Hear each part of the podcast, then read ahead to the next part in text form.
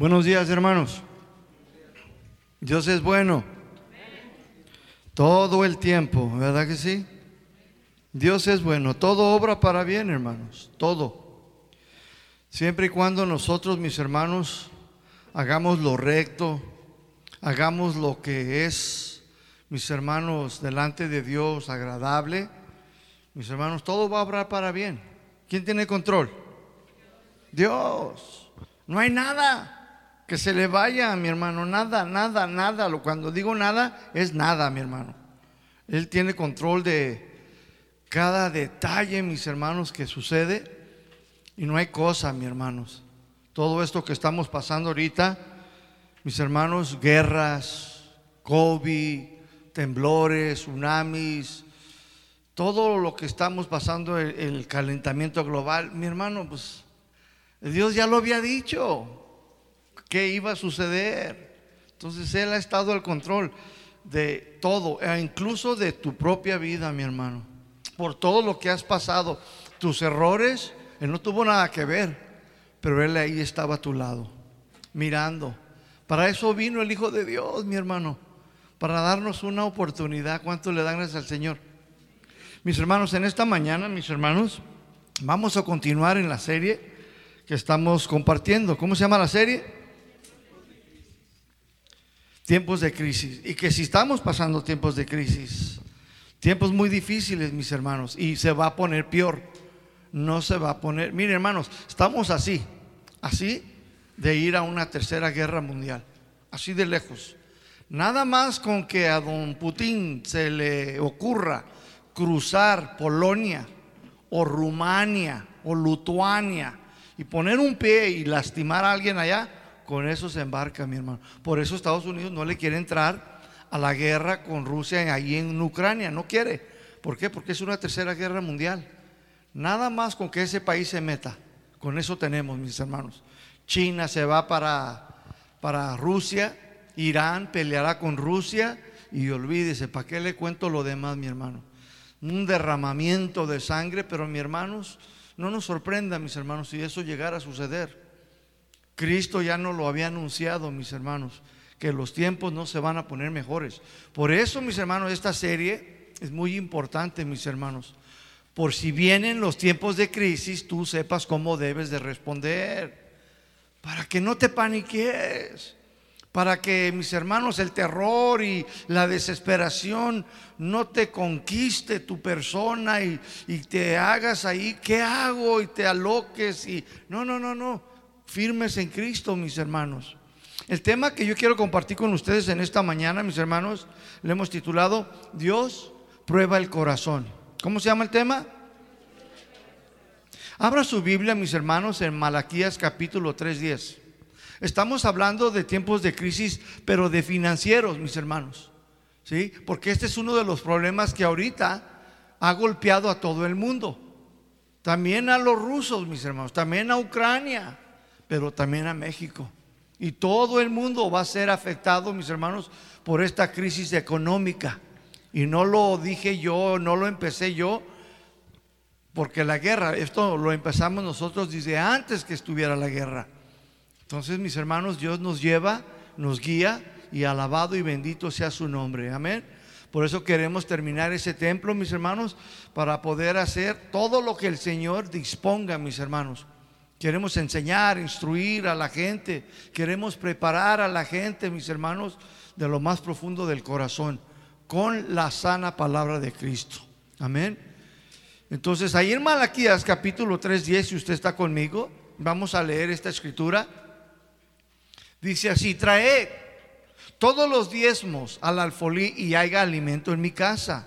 Y probadme ahora en esto dice Jehová de los ejércitos. Si no les abriré las ventanas de los cielos y derramaré sobre ustedes bendición hasta que sobreabunde.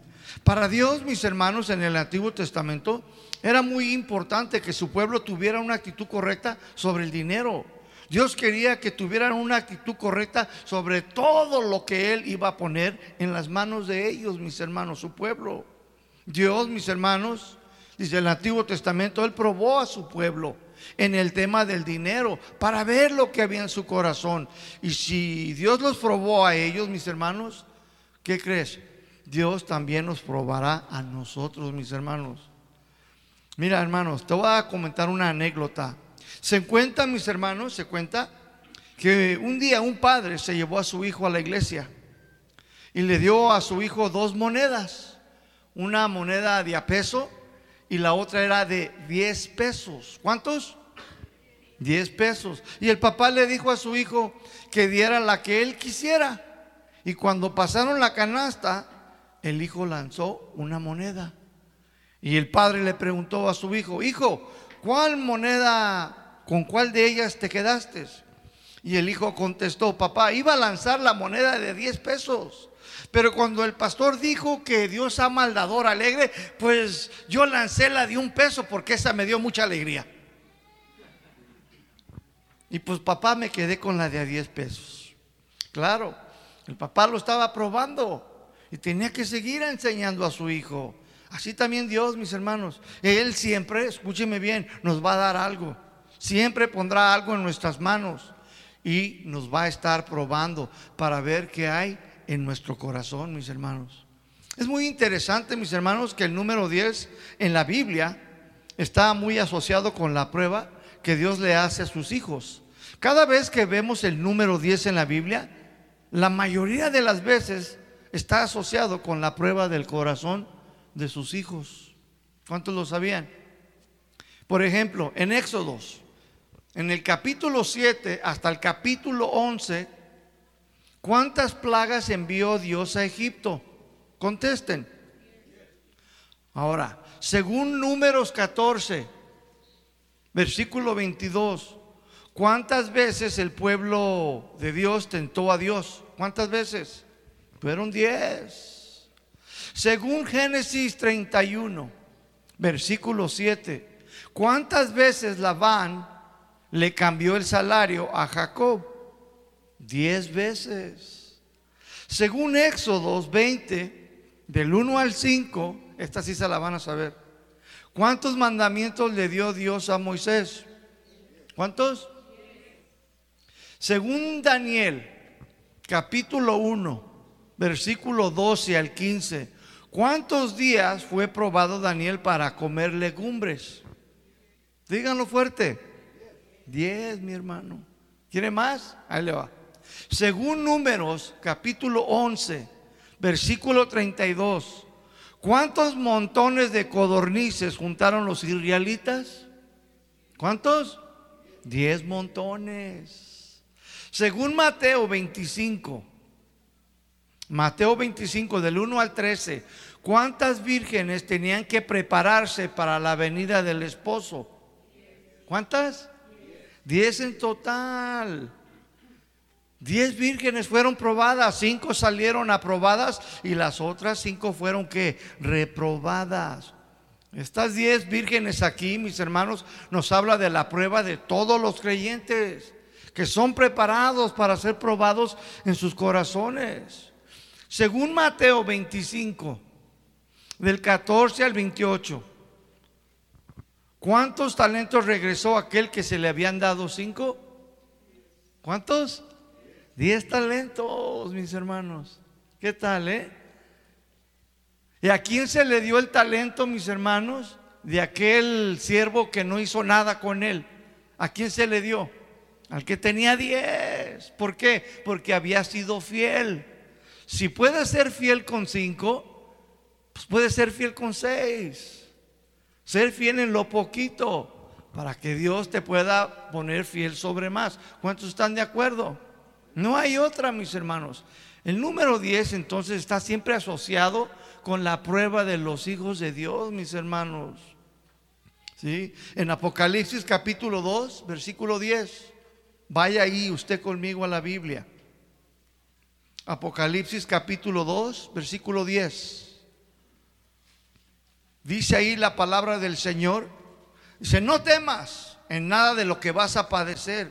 He aquí el diablo, Satanás, el cucú y el colorado, dice, echará a algunos de ustedes en la cárcel para que sean probados y tendrán tribulación por cuántos días? Diez días. Wow, ¿cuántos días entonces iban a ser probados? Diez, mi hermano. ¿Saben ustedes cuántas veces, mis hermanos, o cuántas persecuciones hubo desde el emperador Nerón hasta el emperador Diocleciano? Curiosamente fueron diez. Desde Nerón hasta el emperador Diocleciano fueron diez, mis hermanos, persecuciones, diez veces. Curiosamente, mis hermanos, el número diez en la Biblia está siempre asociado con la prueba del corazón de los hijos de Dios. Y es muy interesante, mis hermanos, que en el Antiguo Testamento la ley moral de Dios le pedía que dieran cuánto al pueblo de Dios? El 10%. ¿Qué tal? Muy interesante, ¿no lo cree usted? Entonces Dios, mis hermanos, probó a su pueblo Israel en el Antiguo Testamento bajo la ley moral. Y ahora Dios nos sigue probando bajo la ley de la gracia. ¿Sí o no? una pregunta importante. ¿Por qué Dios, mis hermanos, no dio en el Nuevo Testamento un mandamiento claro del diezmo? No hay un mandamiento claro, mis hermanos, y específico que los cristianos debemos de diezmar en el Nuevo Testamento, mis hermanos. No lo hay. No está claro, específico, no está, mis hermanos. Entonces, mis hermanos, ¿por qué Dios no nos dio un mandamiento claro en el Nuevo Testamento? que deberíamos de diezmar y así ya nadie pues, tuviera que decir nada. Bueno, la respuesta es la siguiente, mis hermanos. ¿Saben por qué? Porque la gracia, mis hermanos, que se nos ha sido dada, nos capacita para dar mucho más de lo que la ley moral nos demanda. La gracia nos habilita y nos capacita para dar mucho más para la obra de Dios aquí en la tierra. La gracia, mis hermanos, nos dio una nueva naturaleza, ¿sí o no? La gracia nos dio a su Santo Espíritu para que nos diera una vida espiritual. Y cuando tú amas, lo haces de corazón. Cuando tú perdonas, lo haces de corazón. Y cuando tú das, ¿cómo lo debes de dar? De todo corazón. Entonces, la gracia que Dios ha derramado sobre nosotros te capacita, nos habilita, mis hermanos. ¿Por qué fuiste salvo? ¿Por tus buenas obras o por la gracia? Por la gracia. ¿Seguimos fallando? ¿Seguimos flaqueando? ¿Vamos a seguir flaqueando? Claro, mis hermanos, porque vivimos en un cuerpo imperfecto, con debilidades. Entonces la gracia, mis hermanos, nos demanda más, mis hermanos, nos pide más, pero esa misma gracia debe de mover nuestro interior, nuestro corazón y nos capacita para dar más, mis hermanos, al Señor. ¿Cuántos dicen amén? La gracia entonces nos dio todo eso, una nueva naturaleza, nos dio su Santo Espíritu, mis hermanos. ¿Quién demanda más? ¿La ley moral o la ley de la gracia? Como lo vimos la otra semana. Dios nunca les dio un mandamiento en el Nuevo Testamento porque Él espera más de los que están bajo la ley de la gracia que los que estaban bajo la ley moral. La ley de la gracia nos pide más, nos pide que vayamos más allá de la ley moral, como lo vimos la otra semana, porque la gracia te va a demandar más. ¿Por qué Dios puso, mis hermanos, Malaquías capítulo 3, versículo 10, a una página de distancia del Nuevo Testamento? Solo dele la vuelta. Y ahí estás en el Nuevo Testamento, ¿sí o no? Una página. ¿Qué le costaba a Dios poner esto en la otra página? Y así nadie debatiría si el diezmo es bíblico o no en el Nuevo Testamento. En el Antiguo Testamento, la ley, mis hermanos, los obligaba a dar el diezmo, ¿sí o no? Sí. El libro de Malaquías entonces es el fin del Antiguo Testamento. Pero en el Nuevo Testamento seguían viviendo conforme a la ley, ¿sí o no? Porque Jesús nació bajo la ley. En Gálatas capítulo 4, versículo 4. Gálatas 4, versículo 4. Note ahí usted lo que está escrito. Gálatas 4, 4 dice, pero cuando vino la plenitud del tiempo, o sea, cuando vino el tiempo perfecto, dice, Dios envió a su Hijo. ¿A quién? Jesucristo. Dice, nacido de una mujer, nacido bajo la qué? bajo la ley, la ley moral o la ley de la gracia. La ley moral. Jesús nació bajo la ley moral y esta estará vigente siempre. Y Jesús cumplió toda la ley moral, mis hermanos. Nunca pecó, no tenía ninguna mancha. Toda su vida la vivió en santidad, consagrado para Dios y obediente hasta la muerte de cruz. ¿Sí o no, mis hermanos? En Juan 1.17 el Evangelio, Juan, el Evangelio, capítulo 1, versículo 17. Escrito está aquí, mis hermanos, dice así, pues la ley por medio de Moisés fue dada, la ley moral. Dice, pero la gracia y la verdad vinieron por medio de quién? De Jesucristo. Entonces la ley ceremonial, la ley moral, todo está vino por medio de Moisés. Dice, pero la gracia, la gracia y la verdad vinieron por medio de Jesucristo, mis hermanos. Por lo tanto, escúcheme bien, ahora en el Nuevo Testamento nos va a regir la ley de la gracia, ¿sí o no? Ya lo vimos la otra semana. Se les ha dicho, escrito está, no cometerás adulterio, pero yo te digo, dijo Jesús, que si miras a una mujer y la codicias en tu corazón, dice, ya adulteraste.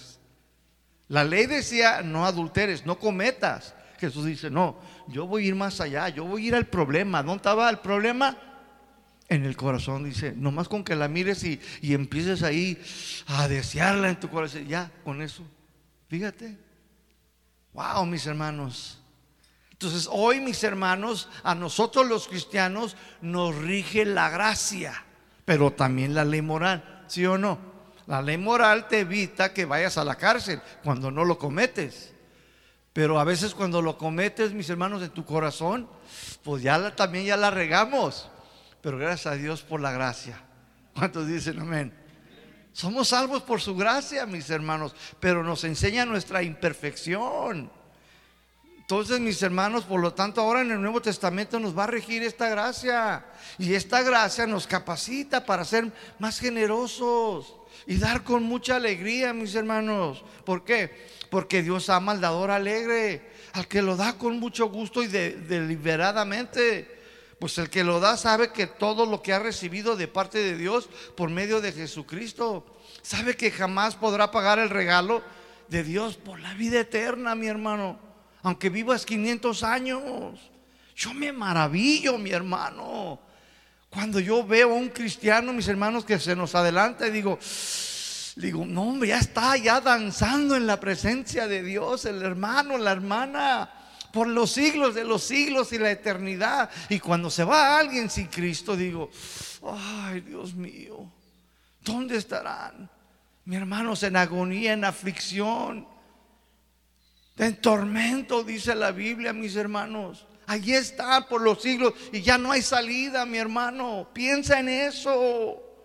La iglesia debe de considerar y tomar en serio estas cosas, mis hermanos.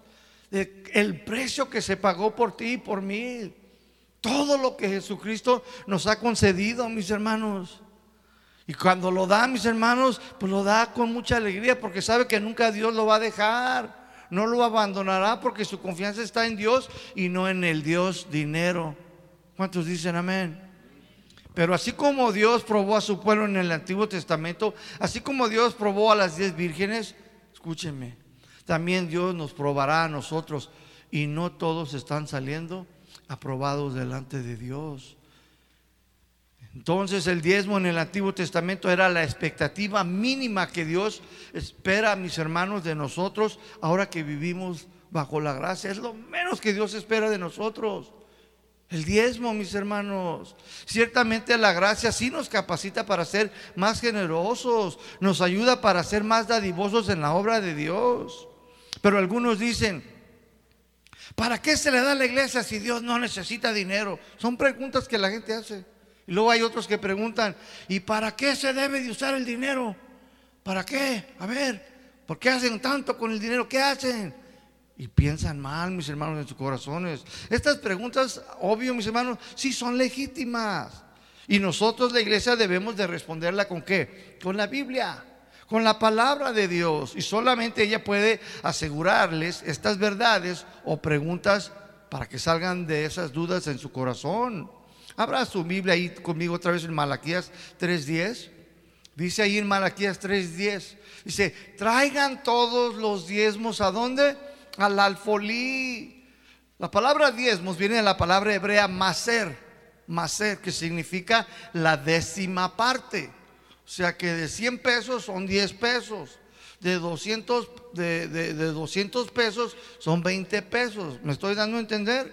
Y lo dice, pues traigan, dice, la décima parte, ¿a dónde? Dice, al alfolí. La palabra alfolí, mis hermanos, viene de la palabra hebrea, bayit, bayit, que significa granero, cabaña, casa, edificio, templo, lugar de adoración. O sea, traigan los diezmos al granero, a la casa, al templo, al lugar de adoración. En el templo, mis hermanos, donde se congregaban la gente para adorar a Dios, a un lado había un granero donde la gente traía la décima parte de su cosecha. Y aquellos, mis hermanos, que vivían muy lejos, vendían su cosecha y traían el dinero al templo. Ya lo estudiamos la otra semana, ¿recuerdan? Que si estaba muy lejos, deberían de vender toda su cosecha y traer el dinero. Entonces también el diezmo sí habla de dinero, mis hermanos. Perdón, lo vimos la otra semana, bíblicamente, ¿verdad? Entonces ahí la segunda parte dice ahí en Malaquías 3:10 dice, "Y haya alimento en dónde? En mi casa." Ahora, ¿dónde les había dicho Dios en el Antiguo Testamento que él habitaría? Dios les había dicho que él habitaría dónde? En el templo. ¿Sí o no? Les dijo que ahí estaría su, presencia para siempre. Entonces Dios les dijo, traigan los diezmos a dónde? Al granero. No, al templo donde yo les prometí que iba a habitar, donde ustedes iban a congregar. ¿Para qué? Dice, para que haya alimento en mi casa. Hay alimento aquí en mi casa, mis hermanos, aquí. Este alimento, escúcheme, es literal, es comida, es papa. ¿Sí? Esta comida, mis hermanos, ¿quién se la comía? ¿Quién se alimentaba? Conteste. Los sacerdotes, los levitas, los que ministraban la casa de Dios. Ahí vaya conmigo a la tercera parte. Dice, y probadme ahora en esto, dice Jehová de los ejércitos.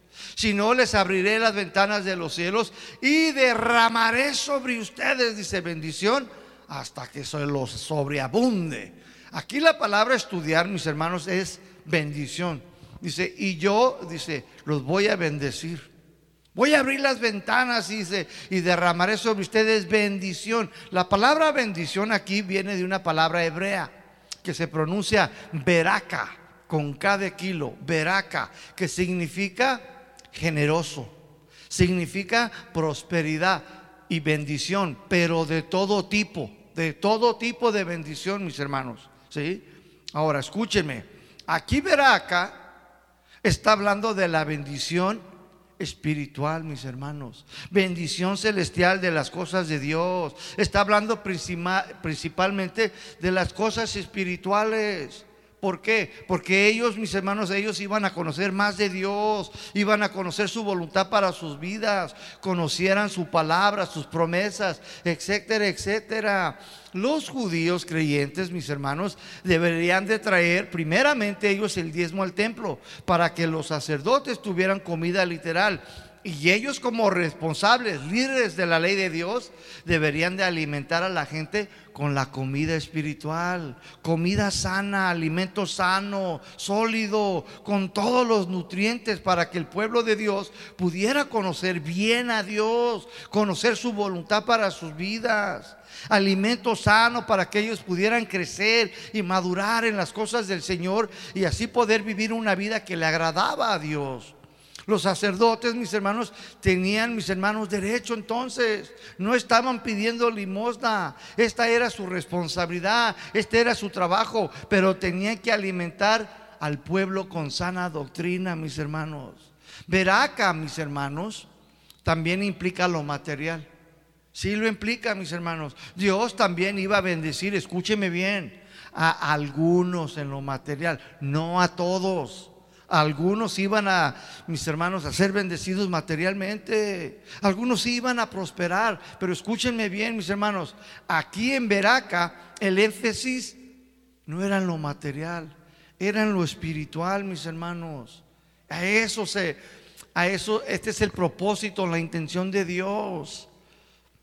Dios a todos los que obedecerían les había prometido bendición espiritual para que pudieran vivir una vida segura en Cristo. Todos iban a ser bendecidos por Dios. ¿Cuántos iban a ser bendecidos por Dios?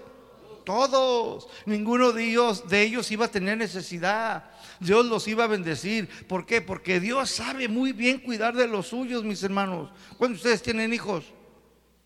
¿Cuántos de ustedes los abandonan por ahí? Órale, vete a la calle. Vete ahí, ahí, nada más a ver quién te da de comer. Nadie. Mucho menos Dios, mis hermanos.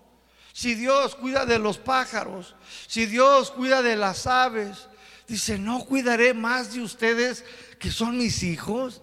¿Cuándo han visto un cuervo pidiéndole a usted lonche? Nunca, mis hermanos. ¿A usted le ha pedido un cuervo un lonche? Lulú, ¿me das para un lonche? No, nunca, mis hermanos. Pues mucho menos el Señor, mis hermanos. Él sabe muy bien cuidar de sus hijos.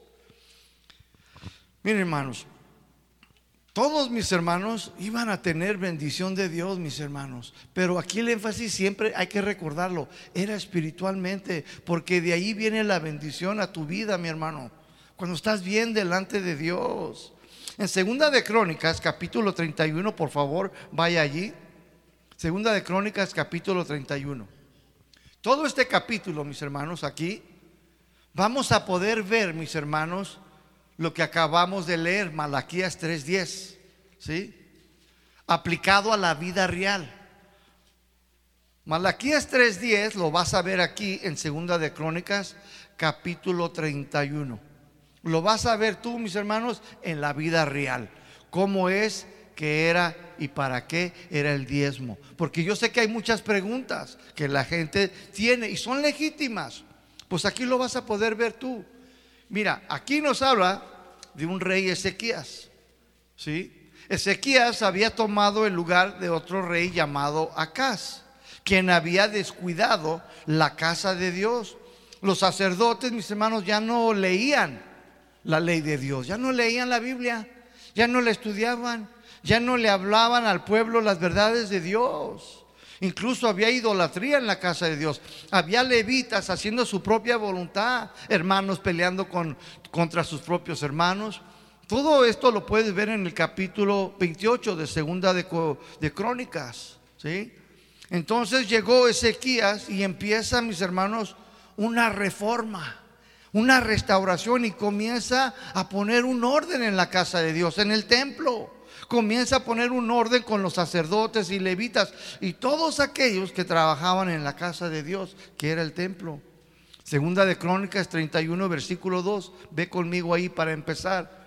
Dice ahí, y arregló Ezequías la distribución de los sacerdotes y de los levitas conforme a sus turnos, a cada uno según que su oficio los sacerdotes y los, levitas para ofrecer el holocausto y la ofrenda de paz, para que ministraran, para que dieran gracias y alabaran dentro de las puertas de los atrios de Jehová. La palabra aquí en el versículo 2 a estudiar es donde nos dice, y arregló Ezequías la que? La distribución. ¿Qué significa distribución? Grupos, secciones. O sea que agarró sacerdotes y dijo, a ver, ustedes acá en este grupo y ustedes levitas en este grupo. Así fue como él empezó, mis hermanos. Puso a todos los sacerdotes que había en un grupo y después puso a todos los levitas en otra sección y después puso a los sacerdotes por turno. ¿Por qué? Porque había servicio continuo en la casa de Dios y los turnaban, eran muchos. También hizo lo mismo con los levitas. Puso a todos por turnos, pues también ellos servían todo el día, mis hermanos. Segunda parte dice ahí en el versículo 2, cada uno según su oficio. O sea que los sacerdotes y los levitas para ofrecer holocausto y ofrendas de paz. Entonces había levitas, mis hermanos, allí que eran artesanos. Habían algunos que eran albañiles, había otros que trabajaban en metales, otros en piedras. Estaban los que cantaban, habían aquellos que barrían y limpiaban, todos estos trabajaban en la casa de Dios, mis hermanos. Por eso nos dice, cada uno según su qué, su oficio. También los sacerdotes, que solamente había algunos que sacrificaban animales. Había otros que prendían las lámparas y se aseguraban que estuvieran encendidas siempre. Había otros que se dedicaban solamente a leer la ley de Dios. Ezequías entonces, mis hermanos, un día los mandó llamar a todos y les pregunta, a ver, ¿dónde han estado? ¿Qué han estado haciendo? No, pues aquí tirando maca. Algunos chameando lo que se pueda, jefe. Pues tenemos familias que atender. Algunos tenemos hijos. Y nos quedamos sin, chama. Pues aquel rey acá les atendió la casa de Dios y el ministerio. Ezequías entonces comenzó que la distribución, tal y como Dios lo había ordenado los mandó llamar y los puso otra vez a trabajar en la casa de Dios. Cada quien en su qué? En su oficio, según el llamado de cada uno, mis hermanos. La tercera parte, ahí en el versículo 2 dice, ¿para qué? Dice, para que ministraran para que dieran gracias y alabaran dentro de las puertas de los atrios de Jehová. Aquí vemos que había algunos levitas que se dedicaban exclusivamente en cuerpo y alma a qué? A la adoración y alabanza en la casa de Dios, mis hermanos. Ezequías también los mandó llamar y les preguntó, ¿y ustedes qué? ¿Dónde han estado? ¿Qué han hecho? ¿Qué? No, pues algunos se fueron a tocar con el mariachi de Tecalitlán. Algunos andan en el coro de Luismi y las hermanas. Pues es que tenemos familias, tenemos que alimentar. Tengo cinco chiquillos, todos bien dragones. Y hay gente, mis hermanos, que lamentablemente cuestiona todo este tipo de ministerios. ¿Dónde está en la Biblia donde el Nuevo Testamento dice que debe de haber un ministerio de alabanza? ¿Dónde en la Biblia dice que tiene que haber guitarras y pianos y tambalaches y todo eso? ¿Eh? Hay hermanitos que todavía preguntan del por qué tenemos que comprar instrumentos y herramientas para la adoración. Dicen ellos, en la iglesia primitiva nunca pidieron ellos para los instrumentos. ¿Dónde está en la Biblia, en el libro de los Hechos? ¿Dónde está en los libros del Corintios, de los Efesios? Nunca pidieron para el tambalache. ¿Y por qué ustedes nomás se la pasan pidiendo que para el piano, que para la guitarra y que para el sonaje, que para ¿qué onda? Dice, no, ¿dónde está en la Biblia? ¿Saben por qué, mis hermanos? A ver, imagínese usted al pobre Gustavito corriendo por toda la calle con el piano encima por causa de la persecución en aquellos tiempos. Gustavo, ¿dónde va? Ahí va el Gustavo con el piano. Corre, corre de una calle para la otra. Y luego, y el hermano Sergio allá va con el tambalacha allá arriba. Corre, corre de cuadra en cuadra. Y el hermano Luis, pues no se queda atrás. Allá va con el bandolón, escondiéndose en las casas así, por fuera el bandolón por fuera. Corre, corre, corre, tratándose de ¿Se imaginan eso? Obvio que no, mi hermano, era una persecución. Lo agarraban con el tambalacha Luis y olvídate. Se nos fue el cantante, mis hermanos. Son hermanitos, mis hermanos, que no saben y no conocen las necesidades de los ministerios. No conocen las responsabilidades que tenemos en la casa de Dios. Piensan que el tambalache, la guitarra y los pianos son regalados. Ahí en el versículo 3, mis hermanos, segunda de Crónicas 31.3, dice, el rey contribuyó de su propia hacienda para los holocaustos a mañana y tarde. Y también dice, para los holocaustos de los días de reposo, nuevas lunas y fiestas solemnes, como está escrito en la ley de Jehová. Fíjate lo que dice aquí, mis hermanos, versículo 3 dice, el rey contribuyó de qué? De su propia hacienda. ¿Qué te dice esto?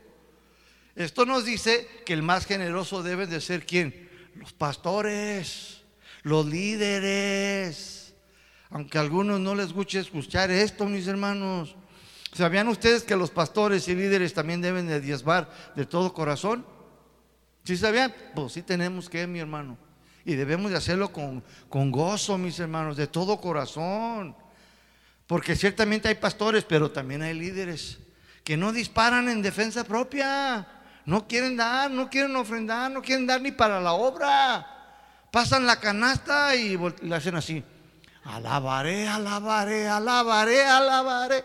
No la quieren ni ver, mis hermanos. Ah, pero eso sí, quieren recibir un pago. Sí, quieren que se les dé. Sabe. Versículo 4, mis hermanos. Dice ahí, mandó también al pueblo que habitaban Jerusalén que dieran la porción correspondiente a los sacerdotes y levitas para que ellos se dedicaran a la ley de Jehová.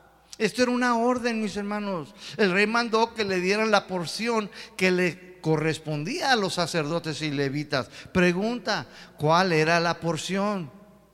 El diezmo, mis hermanos, la décima parte. Esa era la porción que les correspondía, ¿sí o no? No, no, como que no, no, no están convencidos. ¿Cuál era la porción que les correspondía a los sacerdotes y levitas? Lo está viendo, mis hermanos, en Malaquías y aquí. Malaquías 3:10 es esto en vida. Eso en la vida real, mis hermanos. Te está diciendo qué se hacía, por si hay preguntas. Te está diciendo qué se hacía, mis hermanos. Entonces, la porción, mis hermanos, era el diezmo, la décima parte. Entonces, el pueblo, la iglesia, eran los responsables de suplir esta necesidad para los sacerdotes y levitas, dando su diezmo, para que ellos pudieran comer, alimentarse literalmente. El pueblo era responsable de sustentar a sus sacerdotes. Segunda parte en el versículo 4. Segunda de Crónicas 31, 4, segunda parte dice, para que ellos se dedicaran a la ley de Jehová. ¿A qué se deberían dedicar? No dijo Pablo, escojan algunos varones, ¿se acuerdan? Hechos capítulo 6, dice, escocha, eh, escojan a seis varones, dice, para que ellos, dice, atiendan las mesas y sirvan a las viudas, mientras nosotros, dice, nos vamos a Las Vegas a jugar. ¿Es lo que dijo? No, dijo, mientras nosotros nos dedicamos a qué? Al estudio, a la oración. Y es lo mismo, mis hermanos. Entonces los sacerdotes y levitas tenían el llamado de Dios para servir al pueblo de Dios y tenían que dedicarse tiempo completo para servir en la casa del Señor. Eran servidores públicos. Ellos representaban al pueblo delante de Dios y representaban, representaban también a Dios delante del pueblo. Teníamos que representarlos a ustedes, pero también representábamos a Dios, mis hermanos, eh, de ambas partes. Los ministros llamados por el Señor necesitan estar dedicados por completo, tarde que o temprano, mis hermanos. ¿A qué? A servir al pueblo de Dios. Hay algunos que todavía tienen sus trabajos seculares. ¿Por qué? Porque de alguna manera no están en tiempo completo. Yo cuando empecé, mis hermanos, empecé tiempo completo por fe. ¿Verdad? No había de otra. Pero hay muchos que tienen sus propios negocios y trabajan medio tiempo. Bueno, tarde o que temprano también ellos, si, si crecen sus iglesias, van a tener que dedicarse tiempo completo, ¿sí o no? Mire, de la misma manera que muchos de ustedes están dedicados a sus trabajos, a sus oficios, a sus negocios, pues así también el ministro, que, pero que fue llamado por el Señor, ¿sí o no? Los ministros entonces deben dedicarse al estudio de la palabra, deben de estar escudriñando las sagradas escrituras para que les puedan dar un alimento sano y puro, no es puras sopas maruchas, mis hermanos. Deben dedicarse por completo a la oración, para estar orando por las ovejas y pedir por la dirección de Dios para su iglesia. Saber alimentarlas con una comida sana y no una leche adulterada. Si en una iglesia, escúcheme bien mi hermano, esto se lo digo a todos con confianza. Si en una iglesia no están, mis hermanos, dando sana doctrina. No le están dando alimento espiritual y usted no está conociendo a Dios y a su voluntad. Usted no está obligado a dar su diezmo. Se lo repito con mucha confianza. Si en la iglesia donde usted atiende no le están dando sana doctrina, no está conociendo más de Dios, no está conociendo más la Biblia, no está conociendo su voluntad, no está creciendo, no está madurando, usted no tiene por qué dar su diezmo, mi hermano. No tiene por qué hacerlo, mi hermano. Pero si en su iglesia le están dando alimento espiritual, le están dando sana doctrina, y usted sí está conociendo a Dios y a su Hijo Jesucristo, y está creciendo, madurando en las cosas del Señor, pues debería estar haciendo su responsabilidad. ¿Sí o no? Ya se quedaron calladitos, ¿sí o no? Porque algunos, mis hermanos, quieren sana doctrina. Quieren que el ministro ore por ellos. Quieren que los ayude a caminar los caminos del Señor. Quiere que los bendiga. Pero no quieren hacer su responsabilidad en sus iglesias. ¿Saben cómo se llama eso? Ingratitud. Así se llama, mis hermanos. A ver, váyase a un restaurante, pida camarones al mojo de ajo o una carnita asada con sus cebollitas y rabenitos y luego después sálgase sin pagar. ¿Qué te van a decir? Oye, ¿qué te pasa? ¿Qué comiste? Te servimos. ¿Comiste bien? Paga tu cuenta. Si no te van a decir eso. Mire, hermano, escúcheme. no estamos cobrando, mis hermanos. Solo estoy dándole una demostración. Es un ejemplo, mis hermanos, de cómo Dios les había dado responsabilidades a cada quien, como al pueblo, como a los sacerdotes. ¿Cuántos dicen amén? Es un ejemplo. No estamos cobrando, mis hermanos. Este es, mis hermanos, escúcheme bien, el orden de Dios y sigue siendo el orden de Dios para su iglesia. Algunas personas no quieren hacer su responsabilidad en sus iglesias y esto es una injusticia delante de Dios, mis hermanos. Mire, si todos mis hermanos participáramos de nuestra responsabilidad, ya hubiéramos terminado ese lugar, mi hermano. ¿Cuántos dicen amén? Hubiéramos terminado. Pero yo doy gracias a Dios que esta iglesia es una iglesia, como yo le dije a los pastores de casa de oración, Dios me puso en una iglesia que le gusta dar. Estoy en una iglesia que nunca, nunca han dejado de dar. Son bien generosos los hermanos del Salto. ¿Cuántos dicen amén? Si es cierto, mis hermanos. Yo confío en Dios y yo voy a seguir enseñándole sana doctrina, porque es lo único que te va a acercar a Dios, te va a suplir tu necesidad, mi hermano, cuando conoces al Todopoderoso. Olvídate de Carlos Slim.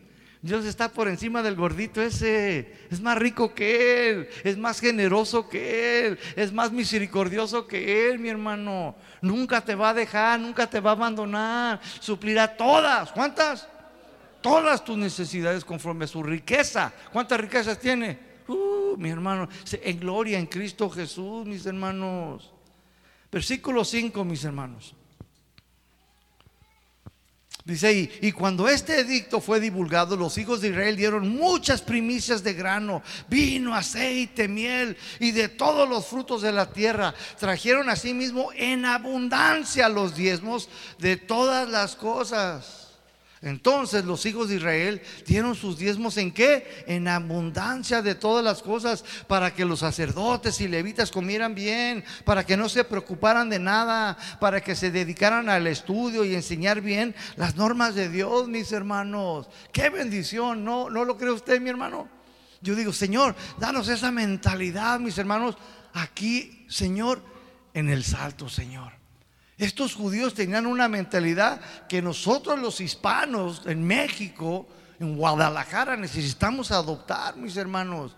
Estos cuates, mis hermanos, trajeron en abundancia, dice la Biblia, que de todo, mis hermanos. Mira lo que sucedió en el versículo 6.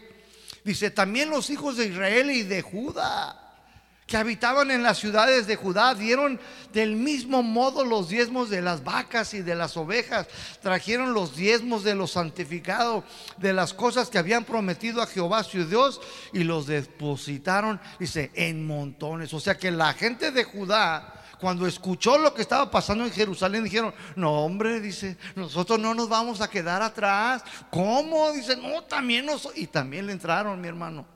Todos los de Judá, mis hermanos, dijeron, no. Y empezaron a dar, dice, en montones. ¿Cómo dieron? Con generosidad, en abundancia, mis hermanos. Versículo 7 dice, en el mes tercero comenzaron a formar aquellos montones y terminaron en el mes que séptimo. ¿Qué está diciendo? Que tardaron cinco meses, mis hermanos. ¿Cuántos meses? Cinco meses en juntar aquellos montones de abundancia que el pueblo de Dios había traído sus diezmos para que hubiera comida en la casa de Dios. ¿Te imaginas que eso sucediera aquí?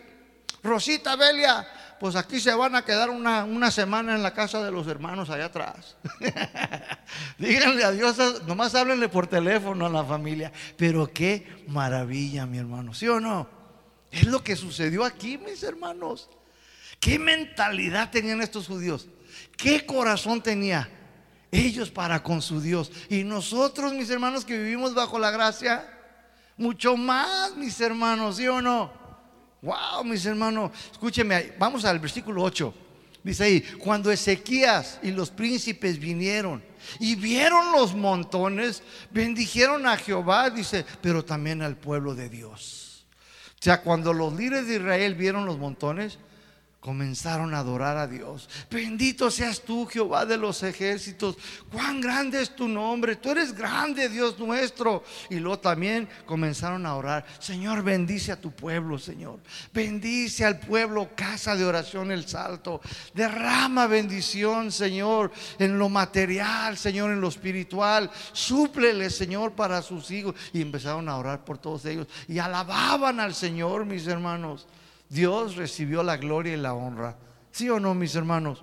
Versículo 9 dice, y preguntó Ezequías a los sacerdotes y a los levitas acerca de esos montones. O sea, Ezequías, mis hermanos, llegó y quedó maravillado. Lo dejaron con la boca abierta. Estaba sorprendido de la generosidad de la gente de Israel. Y dice, ¿y aquí qué?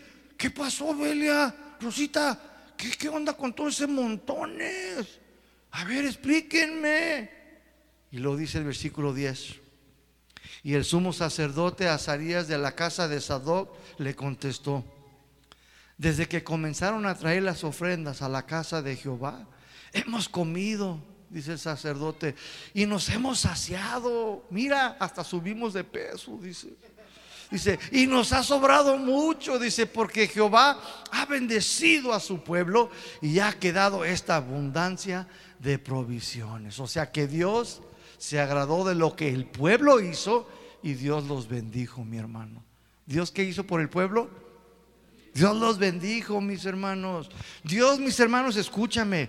Desde que Él comenzó a levantar a Abraham y a un pueblo, a Dios le interesaba mucho las finanzas en las manos de su pueblo. Y todo lo que Él ponía, decía Dios, a ver, yo quiero ver qué van a hacer con lo que, todo lo que yo les dé. Me interesa mucho el corazón de cada uno de ellos. ¿Por qué? Porque Dios sabía que era naturaleza caída. Y Dios sabía que el problema estaba en dónde? En el corazón, mis hermanos. Por eso, mis hermanos, el número 10 siempre está asociado, mis hermanos, con la prueba del corazón de los hijos de Dios, mis hermanos. Ahora, vamos, volvamos a nuestro texto de estudio, mis hermanos. Malaquías 3:10. Dice ahí, traigan el diezmo a mi casa, dice, para que haya alimento para los sacerdotes y levitas que están ahí para servirles a ustedes. Lo estoy parafraseando en otra versión. Se traigan el diezmo a mi casa para que haya alimento para los sacerdotes y los levitas que están ahí para servirles a ustedes, para que tengan comida y después ellos los van a alimentar a ustedes con la palabra sana y pura de Dios, con lo espiritual. Dios aquí, mis hermanos, se los había dicho, ¿por qué creen ustedes? ¿Cómo se llama el tema? Diles, Pati. Dios prueba el corazón. ¿Saben por qué Dios se los estaba diciendo aquí? Porque habían fallado en su responsabilidad. Porque habían reprobado la prueba del corazón. Por eso Dios los confrontó y les dijo en Malaquías 3:10, a ver, ¿por qué? Porque habían fallado.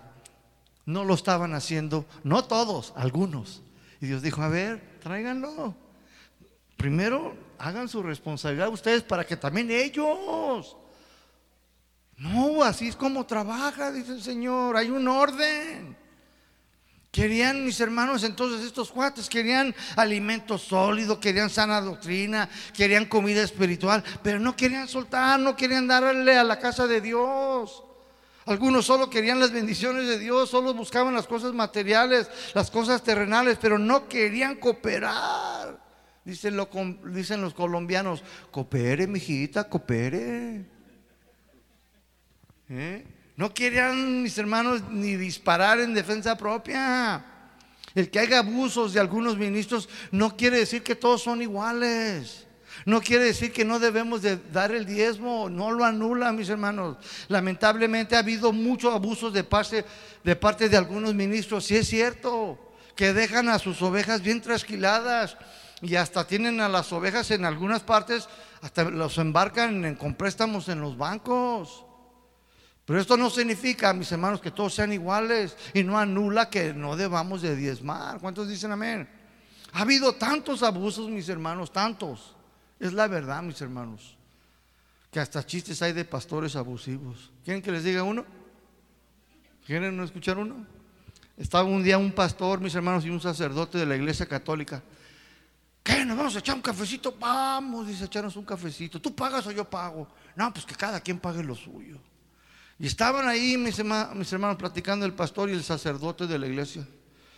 Y luego el padre, mis hermanos, le dice el pastor, Padre, una pregunta, dime hijito, ¿cómo le hace usted con el diezmo del pueblo? El padrecito le contesta, mira hijo, yo hago un círculo, dice así en la tierra, y le digo al Señor que todo lo que caiga dentro del círculo es para Él, todo lo que cae afuera es para mí, dice el padrecito.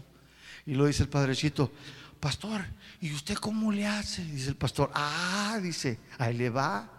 Yo, yo agarro todo el diezmo y lo aviento para arriba y le digo, Señor, todo lo que caches es tuyo y lo que caiga es mío. Qué listo, ¿verdad, hermano? No te digo, mi hermano. No, hermanos, que si, mis hermanos, hay chistes, porque los hay, mis hermanos. Pero esto es causa, mis hermanos, de que sí hay ministros abusivos. Oren, mis hermanos, para que Dios les dé un pastor, mis hermanos, íntegro, sincero, honesto. Yo aquí tengo las hermanitas y ellas pueden decirles lo que piensan de su pastor. Está Belia, está Rosita, está Fernando, está Daniel, aunque está dormido, que se despierte, le preguntan. Pueden preguntar con confianza, mis hermanos. Pero sí es triste y lamentable.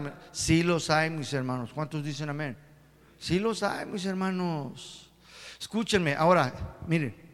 Esta historia de Segunda de Crónicas 31 que les acabo de leer tiene un paralelo en el Nuevo Testamento. ¿Cuántos los quieren ver?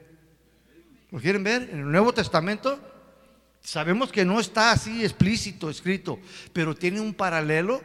Segunda de Crónicas 31, Malaquías 3:10, tiene un paralelo en el Nuevo Testamento. Vaya conmigo a 1 de Corintios 9.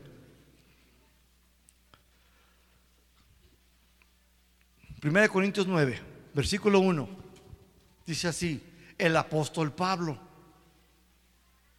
Ponga atención, no se duerma. Dice así la palabra de Dios. No soy apóstol y note usted que está que preguntándoles Pablo a quién? A los corintios. Dice, no soy apóstol. O sea, no soy yo enviado por Dios. No soy libre. No he visto a Jesús el Señor nuestro. ¿No son ustedes mi obra en el Señor? Pregunta el apóstol. Pablo, mis hermanos, había fundado esta iglesia en Corintios. Escúcheme bien, él había viajado desde Jerusalén hasta Grecia. Y no le fue fácil, mis hermanos. Tuvo que tomar dos barcos. Y el pasaje, mis hermanos, escúcheme, no era gratis. Tenía que pagar, ¿sí o no? Es lo mismo hoy, mis hermanos. ¿Quién creen ustedes que había financiado este viaje? ¿Eh? ¿Soriana? El Banco Santander lo financió. No, mi hermano. Obvio que no, fue la iglesia de Jerusalén. Ellos lo habían apoyado con el boleto y los viáticos. Y todo eso, ¿de dónde usted cree que salió? De los diezmos de la gente en la iglesia primitiva. ¿Sabe? Esta iglesia de Corintios, mis hermanos, ya tenía como tres años de haber sido fundada por el apóstol Pablo, pero no maduraban, no crecían en las cosas del Señor. Los corintios, mis hermanos, le creían más a los falsos maestros, maestros que se habían metido en la iglesia, que les decían que Pablo no era un ministro enviado de Dios, que él solo le importaban los diezmos, la lana. Por eso él dijo, no soy apóstol, no soy libre, no he visto al Señor, nuestro Señor. No son ustedes mi obra en el Señor. O sea que estaban diciendo que no era apóstol, no era enviado del Señor. Dicen que eh, yo no soy libre en Cristo, que no vi al Señor. Dice, pues ustedes son la prueba de que sí soy del Señor. ¿Por qué? Porque dice, ustedes son el resultado de mi trabajo. Ustedes son nacidos de nuevo, sabe. Por eso Él les dice, Ustedes son mi qué? Mi obra en el Señor. O sea que ellos, mis hermanos, los corintios, habían sido el resultado de su trabajo. Y era una iglesia casi como esta, mis hermanos. O quizás doble. No nos dice los números. Pero era una iglesia ya bastante, mis hermanos. Dice, ustedes son la obra de, de mi trabajo en el Señor. La mayoría de ustedes ya nacieron de nuevo, dice. Wow. Versículo 2 dice, si para otros no soy apóstol, si para otros no soy enviado de Dios, para ustedes ciertamente lo soy. ¿Por qué para ellos sí era enviado de Dios? Pues Pablo, mis hermanos, había sido el que levantó esa iglesia. Él había sido el que permaneció con ellos enseñando el Evangelio. ¿Saben cuántos años estuvo ahí él? Dos años, mis hermanos. Pablo se había dedicado entonces en esos dos años a enseñarlos bien, a alimentarlos bien. Y habían crecido en números ya, mis hermanos. Versículo 2, ahí la segunda parte dice, porque el sello de mi apostolado son ustedes en el Señor. ¿Cuál era el sello aquí, mis hermanos? ¿Cuál es el sello? Las vidas cambiadas, mis hermanos, eran la evidencia de que Dios los estaba usando. Pablo los había ayudado a cambiar en sus vidas. Muchos de ellos ya habían nacido de nuevo, ya habían dejado el alcohol, ya habían dejado los cigarros, ya habían dejado, mis hermanos, de adulterar, ya habían dejado de fornicar. Dice Pablo, ustedes son el sello, ya no son los mismos, yo lo veo. Muchos de ustedes ya no piensan, ya no hablan igual. Ustedes son el sello, dice. Wow, mis hermanos, de mi apostolado en el Señor. Dice ahí el versículo 3, dice, y contra los que me acusan, versículo 3 dice, esta es mi defensa. Los falsos hermanos y maestros que se habían metido en la iglesia andaban alborotando a la iglesia diciendo que Pablo no había sido enviado por Dios, que solo estaba ahí, mis hermanos. ¿Por qué? Por los diezmos, por la lana, por el dinero. No, ese nomás está aquí por la lana. Ese no fue enviado de Dios. Se vino por su propio. Es un trinquete, es un ambulante. Hablaban así de él, mis hermanos. Los falsos, mis hermanos, maestros, mis hermanos que se habían metido. Y algunos hermanitos también, mis hermanos. Miraban a Pablo comiéndose ahí con, ¿cómo se llama el de mariscos? Lo miraban comiendo allá a la vuelta con el mariscos número dos y decían, mira, con Miguel, ¿verdad? Lo miraban ahí en Miguel número dos de allá a la vuelta y dice, mira, ahí está, comiéndose los diezmos. Lo miraban con guaraches nuevos, con marca Michelin, y decían, mira, ya se gastó los diezmos. Lo miraban con un zarape nuevo, ¿y qué crees que decían? Ya se volvió a gastar los diezmos andaban unos así, mis hermanos. Y Pablo, mis hermanos, pues se defiende. Aunque él no quería hacerlo, pero las circunstancias lo estaban obligando a hacerlo. Pablo nunca se defendía, pero en esta ocasión necesitaba hacerlo. ¿Para qué? Para que los hermanos entendieran una verdad, mis hermanos. Y esta fue su defensa. Versículo 4. Les dice, aquí está su defensa, dice, ¿acaso no tengo derecho de comer y de beber? ¿Qué piensan? ¿Que soy un ángel y no como y no bebo? ¿O qué? ¿Piensan que tengo alitas? Si soy humano, también voy al baño. sí, porque ellos decían que no tengo derecho de comer y beber. ¿Por qué? Porque lo miraban ahí en Miguel 2. Ay, se está comiendo los diezmos. Y ahí está, dice Pablo, ¿qué? ¿No tengo derecho? ¿Cuántos de ustedes se van de vacaciones a Vallarta, mi hermano? ¿Cuántos de ustedes? ¿Tienen derecho de irse, sí o no? ¿Tienes derecho? ¿Tienen derecho de irse de vacaciones? ¿Sí o no? Ah, entonces, ¿por qué algunos quieren mandarme a mí nada más a las juntitas? Ah, ¿verdad? Cuando usted cumple su aniversario con su esposa y se va a comer a un buen restaurante, ¿tiene derecho, verdad que sí? ¿Sí o no? Porque lo amerita, para eso trabaja usted, ¿sí o no? Lo amerita. Entonces, ¿por qué yo tengo que irme a mi casa a comerme un pollo medio asado ahí? Ah, ¿verdad? Esto es lo que Pablo está diciendo, mis hermanos. ¿Por qué? Porque algunos corintios no andaban bien en su corazón. ¿Saben por qué?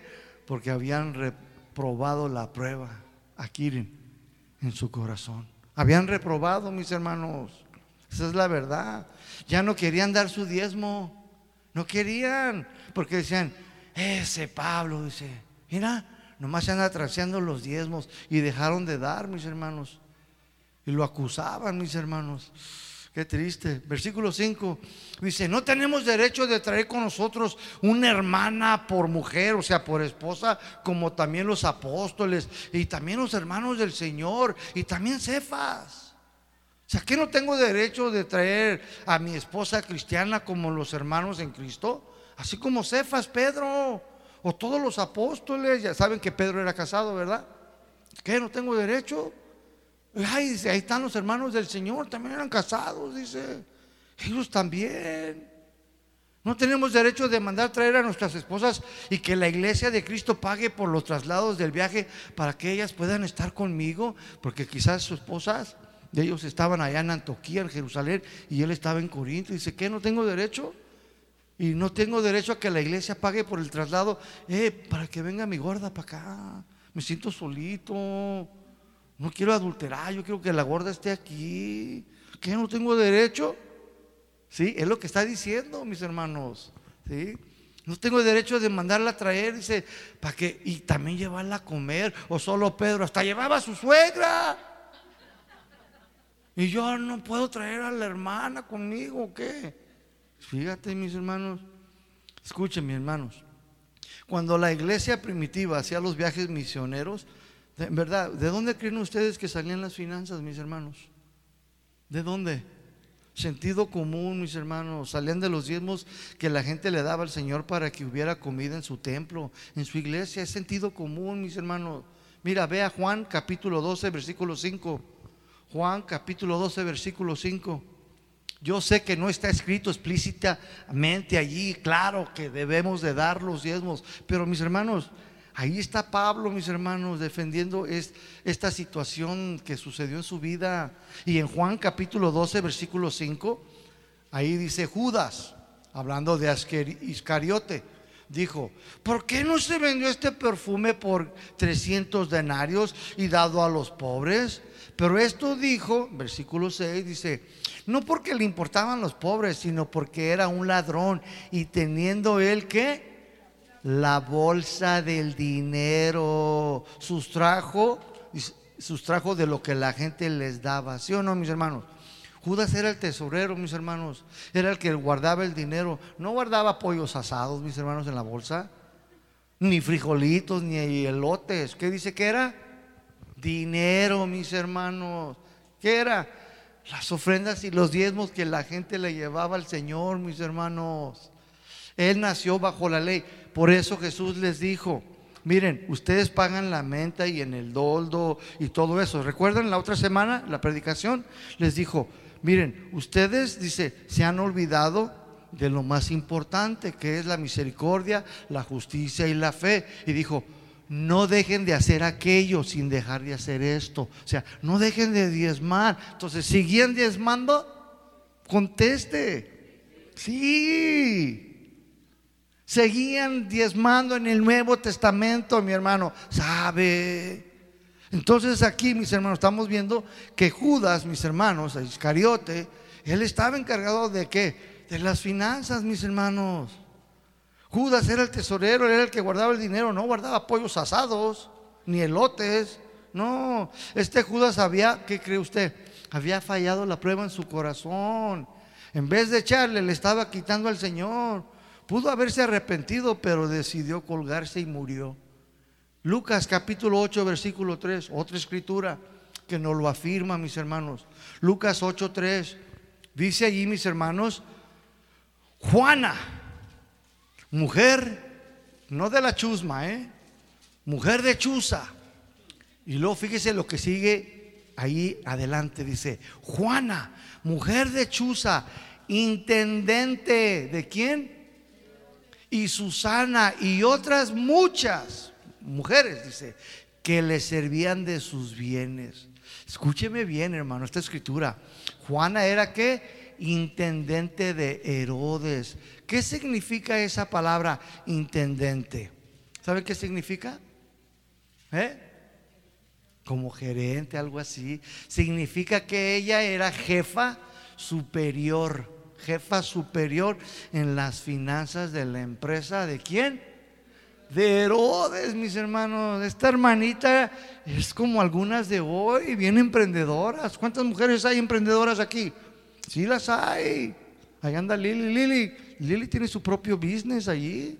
Algunas de ustedes también pueden tener su propio business. Pues esta era así, era bien emprendedora. Era la jefa, mis hermanos, de finanzas de la empresa de Herodes. A ver, Herodes, ven acá.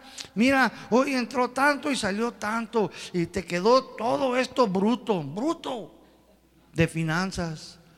Y ahí le daba cuentas, mis hermanos. Y era una cantidad. Y luego ya Herodes decía, buen hecho, órale, ahí te va. Te lo voy a tener que firmar en cheque porque en burro no te alcanza. Y se lo daba. Y luego ella iba, mis hermanos, y servía al Señor con qué? Con sus bienes. ¿Cuáles bienes? Con money. Traía dólares también, euros, la hermana. No crea que todo era peso, no, mis hermanos. Y luego dice, mis hermanos, que había otras mujeres, ¿sí o no? Escuchen, mi hermano, todas estas mujeres que está mencionando aquí Jesús tenían mucha lana, eran mujeres de dinero, algunas eran bien emprendedoras, algunas, otras, sus maridos, mis hermanos, ya se habían adelantado y las habían dejado bien bendecidas. Y todas ellas, mis hermanos, le servían al Señor con sus bienes. Hay muchos, mis hermanos, hoy en día que están reprobando su corazón. Pero Dios es misericordioso y fiel y perdona todas nuestras ofensas cuando nos arrepentimos. ¿Cuántos dicen amén? Sí, mis hermanos, hoy muchos están reprobando su corazón. Hoy muchos reciben herencias, reciben aguinaldos, reciben en utilidades y no le dan al Señor. ¿Por qué? Porque también están reprobando en su corazón. Y Pablo se sigue defendiendo, no porque le agradaba, sino porque era necesario hacerlo. Era importante hacerle saber a la iglesia que también los ministros tenían necesidades y tenían derecho, pero conforme a la palabra de Dios. Versículo 6 dice así, para ir cerrando, dice, o solo yo y Bernabé tenemos derecho de no trabajar. ¿Qué significa este versículo? Te lo voy a leer en la versión Dios habla a todos. ¿A quién? A todos. Dice, o es que yo y Bernabé somos los únicos que debemos de tener otro trabajo, dice, para nuestro sustento. Debemos de tener otro trabajo aparte del que ya tenemos predicando el Evangelio y viajando por todos los pueblos y todas las aldeas, dice, para mantenernos. Si ya tenemos un trabajo, dedicarnos a la palabra y a la oración, dice, y también andar por las aldeas y por todos los pueblos, dice, pero también tenemos que trabajar nosotros de nuestro propio y sustentar nuestro propio sueldo. Así que Santiago y Pedro, ellos no son sostenidos por los diezmos de la iglesia de Jerusalén por su trabajo, pero yo, dice, necesito otro para sustentarme junto con Bernabé. ¿Que no tenemos los mismos derechos que Santiago y Pedro? ¿Sí o no? ¿Tenía Pablo el mismo derecho que ellos? Díganlo. Pablo después les hace tres preguntas, versículo 7. Ahí les hace tres preguntas y les dice, ¿quién fue jamás soldado a sus propias expensas? Les pregunta. O sea, ¿qué soldado va a la guerra y paga sus propias expensas? ¿Acaso él compra su rifle, su casco, su cantinflora para el agua, su comida? No. ¿Que a ellos no le dan su rifle, sus municiones, su casco, su ropa para que vaya al combate? ¿Sí o no? Claro que sí o él tiene que pagar todo, por todo, el soldado. No, el gobierno, el Estado les paga todo, ¿sí o no, mis hermanos? Y todavía hasta les dan un sueldo, ¿sí o no? No sé aquí en México, pero en Estados Unidos les dan un sueldo también a los que están en el ejército, también aquí en México. Porque yo fui a una prisión también a predicar el evangelio de puros soldados. Un tal Lucy. Lucy fue conmigo, mis hermanos. Íbamos semana tras semana a una prisión militar, también fuimos ahí y les explicamos, y les pagaban su sueldito, mis hermanos. Entonces dice, Pablo aquí, dice que ellos, dice, pagan todas sus expensas. Pues no. Y luego dice la segunda pregunta, dice ahí, ¿quién planta una viña y no come de su fruto? Si usted tiene ahí un árbol de aguacates y usted tiene ganas de hacerse una guacamolada y va y corta algunos, mis hermanos, ¿Qué tiene derecho de decir, ¿Quién tiene derecho de decirle a usted que por qué hace eso? ¿Alguien tiene derecho? ¿Por qué cortas esos aguacates, Luis? ¿Qué le va a decir Luis? ¿Qué le importa? Son míos, yo los planté. Y yo me hago cuantas guacamoladas quiera y no te invito. por metiche, ¿sí o no? Usted, mis hermanos, planta algo, lo riega y está en su propiedad. Usted puede comérselo, ¿sí o no? Son suyos. Tercera pregunta, ahí en versículo 7 dice, ¿o quién apacienta el rebaño y no toma de la leche del rebaño? Si usted, mis hermanos, lo ponen a cuidar ahí un montón de vacas y luego usted llega y le hace a la vaca así y le echa un vasito de leche y se lo toma, ¿le va a decir algo el dueño? No, no te va a decir nada. ¿Por qué? Porque tienes derecho. Tú estás cuidando, tú la estás alimentando, tú estás al cuidado de ella, ¿sí o no? Tienes derecho, mis hermanos. Entonces, ¿qué está pasando aquí, mis hermanos? En este capítulo 9, mis hermanos. Todo esto salió, mis hermanos, de algunos hermanos que le estaban creyendo a los falsos maestros y también algunos hermanitos que andaban diciendo que Pablo solo andaba tras el dinero, que estaba abusando de los diezmos, mis hermanos. Hay hermanitos que solo andan viendo qué carro trae uno, qué ropa trae uno puesto, dónde vivimos y comienzan a, cuestionar todo. Ya se quedó con el diezmo. Quieren ver a uno con un carrito 1980 Quieren ver a uno con guaraches y que vivamos en la estación del tren ligero, yo creo. Pero eso sí, quieren que se les enseñe bien. Quieren que se les dé un buen consejo. Hasta quiere, pastor, a las dos de la mañana, venga y ore por mí. ¿Por qué? Mi esposa no deja de roncar. Venga, por favor. Mis hermanos, eso sí quieren. Quieren sana doctrina, quieren todo lo bueno pero no quieren hacer su responsabilidad. ¿eh? No quieren que sus ministros estén bien, que vivan bien. ¿Por qué serán así, mis hermanos? ¿Eh? ¿Por qué habrá cristianos así en las iglesias? Pablo, mis hermanos, había viajado de barco en barco hasta llegar a Grecia y plantó esa iglesia. Los había alimentado bien, les había enseñado bien por dos años para ganárselos para Cristo. Pablo, mis hermanos, había trabajado dos años para que tuvieran vida eterna, para que crecieran en las cosas del Señor, para que cambiaran. Y, no, y ya ellos ni le querían dar ni tacos para que se compraran unos tacos de tripa, mis hermanos. ¿Saben por qué hay cristianos así? Porque viven en la ignorancia de estas verdades de la Biblia. Y algunos lo saben, pero aún así reprueban en su corazón por causa del dinero. Versículo 8, mis hermanos, para ir cerrando. Digo esto solo como hombre, o sea, digo esto solo como un argumento humano en la carne. Dice, claro que no. Dice, no digo esto, dice, no dice esto también quién? La ley, no dice esto también la ley. ¿Qué, está, ¿Qué ley está hablando aquí? ¿La ley moral o la ley ceremonial? ¿Usted qué cree? La ley moral, mis hermanos, esa todavía está vigente, no ha terminado. Versículo 9 y 10 van de la mano. Dice, porque la ley de Moisés está escrito, no pondrás bozal al buey que trilla, que trabaja.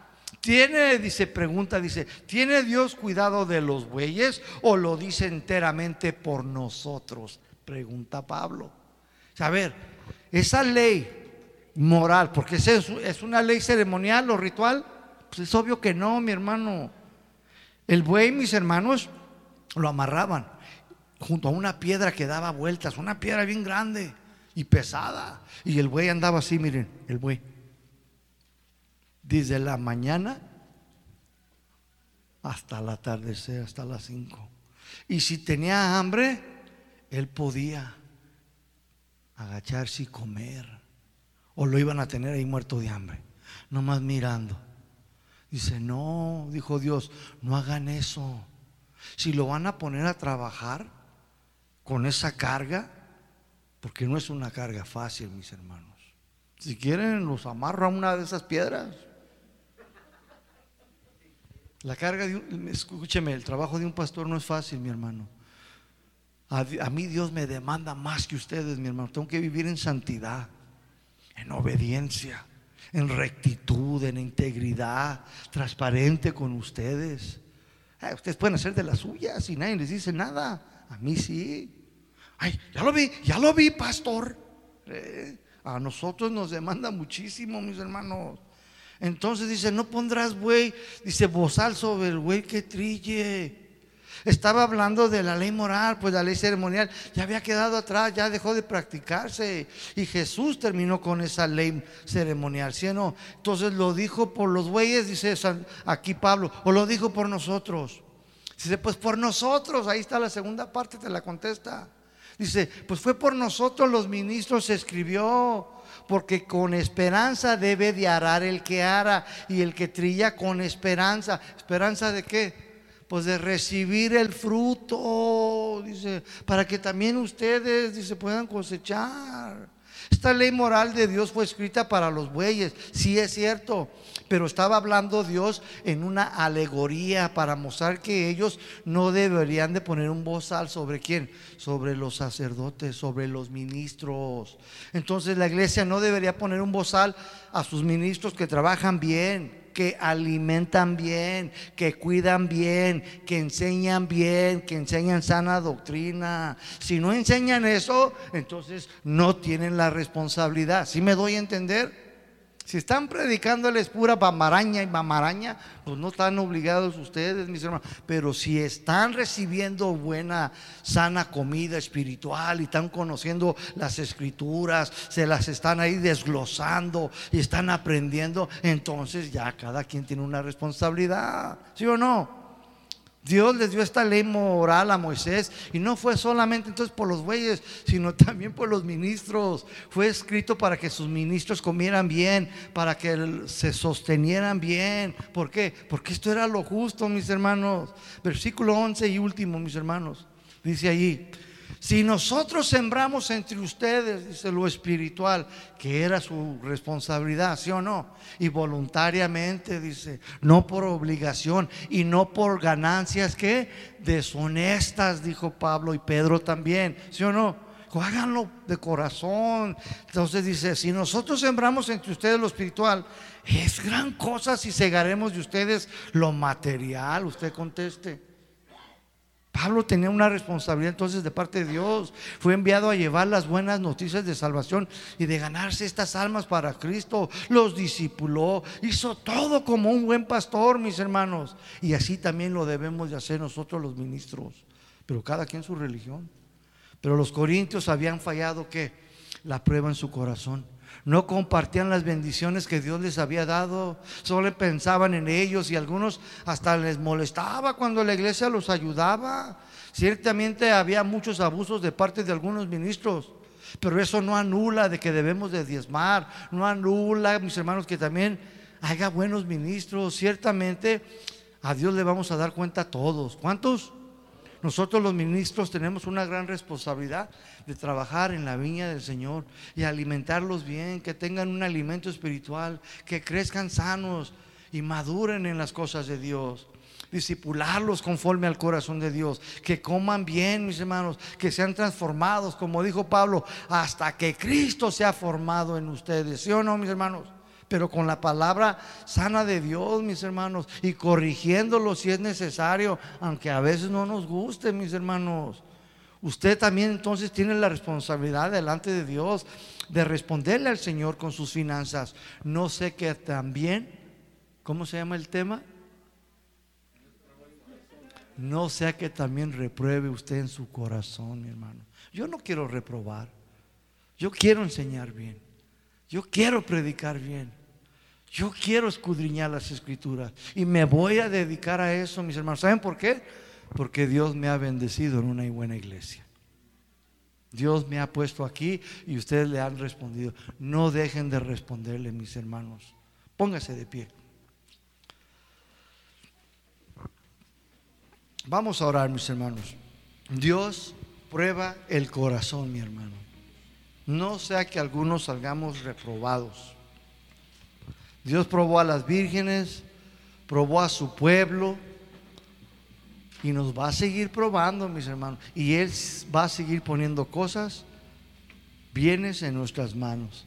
Dice, quiero ver qué hay en tu corazón. Cierra tus ojos. Bendito Dios y Padre, te alabamos, te bendecimos por tu palabra sagrada, pura, sana, que se nos ha sido dada de alimento en esta mañana.